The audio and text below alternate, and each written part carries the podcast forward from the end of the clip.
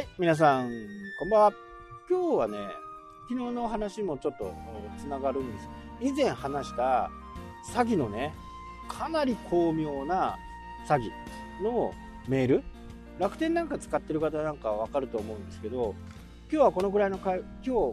2日後ぐらい、1日か2日後ぐらいにね、あなたの買い物した金額はこれですみたいなね、ものがメールに流れてくるんですけど、ここにね、20万、30万の買い物をしましたとかっていうメールが来て、それをいろいろ調べた結果、まあ、これもうそんな買い物はしてませんのでね、ういう詐欺メールだなっていうふうにね、えー思いましたけど、まあ、巧妙です。いろんなこう、ところを調べたんですけどね、普通のね、あの会社概要とか一番下のところを振ったっていうところ、あそこをね、えー見ても、あそこから行くのはね、楽天なんですよ。ただ一つだけ、ログイン情報を入れてくださいみたいなところがある。そこだけはね、違うところに飛ばされるんです。だからヘッダーとかもメールアドレスも確認すると、まあ、どういう仕組みでやってるかわかんないですけど、楽天なんですよ。一発そこめ見て、全然違うね、なんちゃら CO とかね、そういうドメインになってれば、ね、あの、すぐに、もう、パツイチは、パツイチわかるんですけどね、詐欺メールだって。そこを見た時に分かんなかったんです。あれ？楽天だな。で、いろいろ見ていった結果、そのね、ID のところだけは全然違う。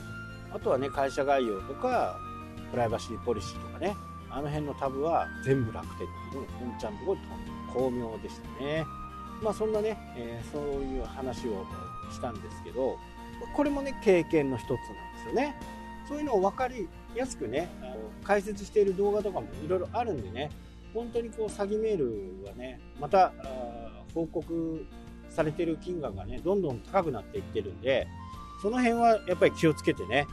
見てほしいなとは思いますけどね。いろんなものをね、あのー経験すると、それは、ああ、そんなもん、もう買っときゃいいよっていうふうに、まあ、思えるか思えないかっていうのは非常に大きいですよね。で、昨日話したね、飛行機が自分遅刻してね、遅れちゃったって言った時も、まあ最悪はね、最悪はそれをキャンセルして、キャンセルっていうかね、捨てて新しい予約をすれば、まあそれは自分のペナルティーですよね。遅れちゃった。で、これが、えー公共交通機関が止まってた場合とか、そういったものによって、いろんなね、あの援助っていうか補助っていうかね、救済があります。で、これはもうあの、カード、ま、ANA だったらね、ANA のところに電話をしたり、空港に電話を入れたりね、することによって回避できることも結構あります。今こういう状態で、ちょっと着きそうにないと。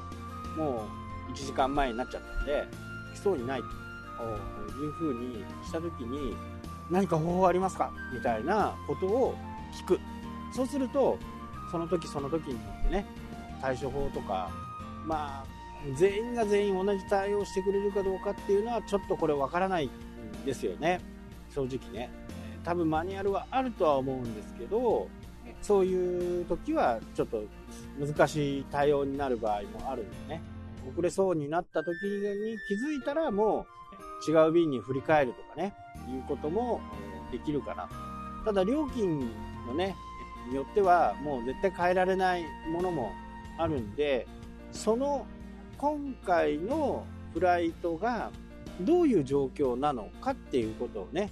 考えた上で予約の金額、予約の料金を決めると。もうこれちょっといつになるかわからん。この日はこの日なんだけど、本当に行けるかどうかわからん。天気とかね。まあ、2月の天気とか。3月はね、ほぼほぼ安定すると思うんですけど、とにかく12月から2月までの天気の状況っていうのはね、なかなかこう、つかみどころがないんで、JR が止まったり、空港が閉鎖されたりするんでね、この辺は僕の場合は大体いつも株主優待券を使ったような予約にしてます。これ出発前だとすぐ変えることができるんですよ。スマホでね。まあ東京便だとね、もう1時間ごとに出てますしね、エアドゥを絡ませれば30分おきぐらいに出てますから、もう予約はね、あのそういった形ですぐ変更が可能という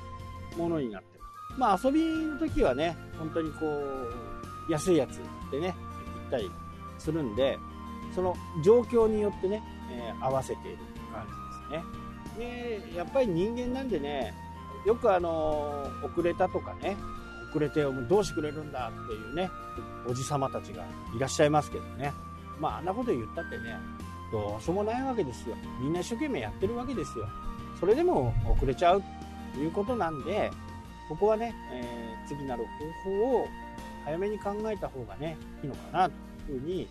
思います。まあこれ僕がね、あのー、いつも言っているね、このビビリ症の私がね、えー、いつも言っているこの危機管理ですよね。こうなった時にはこうする。こうなった時にはこうしようとかね。まあ、これがあればね、大体の問題はね、解決しますしね。これがパニックになっちゃうことのね、一つでもあるんですよね。その問題が生じた。もう、その問題が生じたこと自体がね、もうパニックになっちゃうと、もう対処の方法が分かんなくなっちゃうんですよ。でも、こうなった。あ、じゃあこうしよう。え、これ A プランダメだった。あ、じゃあ B プランでいこう。B プランダメだった。C プランでいい。とかね。えー、こういうふうにプランをいろいろ考えることができてれば、その何か起こった時にね、ドキドキしないんですよね。で、このドキドキが前2日間ぐらいにわたってお話ししていたね、えー、事故を起こしてしまうとか、不注意から車をぶつけてしまうとか、そういったことにね、すごくこう、起因してるのかなっていうふうにね、思います。もうちょこんとね、ぶつけるぐらいっていうのは、本当にそういうことがね、多いですね。自分で今までの経験からして、あ、どんな状況だったのかなっていうのを考えたら、そういう状況がよくある。で、まあ僕の場合ね、車とかね、ね、興味がないんでね、あの、まあ、あんまりいいことじゃないんですけどね、自分の家だったらね、結構ぶつかって止ま止まったりします。どんほら、駐車場とかもそう。後ろのね、なんかコーンとか、それにドンとぶつかって止める。おギリギリだったんだな、とかね。まあ、これは、決していいことじゃないですけどね。軽トラックのバンパーなんか大体擦れてる。まあ、ここはね、えー、余談ですけどね、車を大切に乗られる方は多いと思うんですけど、まあ、そんな時にね、ちょっとこう、その、うなんかあったとかね、言った時に、ちょっと冷静になれるだけでも違うよと。で、そんな時にね、教えてくれるのは Apple Watch ですよっていうお話でした。まあ、3回にわたってね、長々話したけど、本当にね、あの、機械はね、感情がないです。この感情がないっていうところが、すごく大切。公平にいつもジャッジをしてくれる。今心拍数上がってますよ。ドキドキしてく、ドキドキしてるんじゃないですか？っていうことを教えてくれるのがね、アプローチかなというふうに思う。はい、というわけでね、今日はこの辺で終わりになります。それではまた。したっけ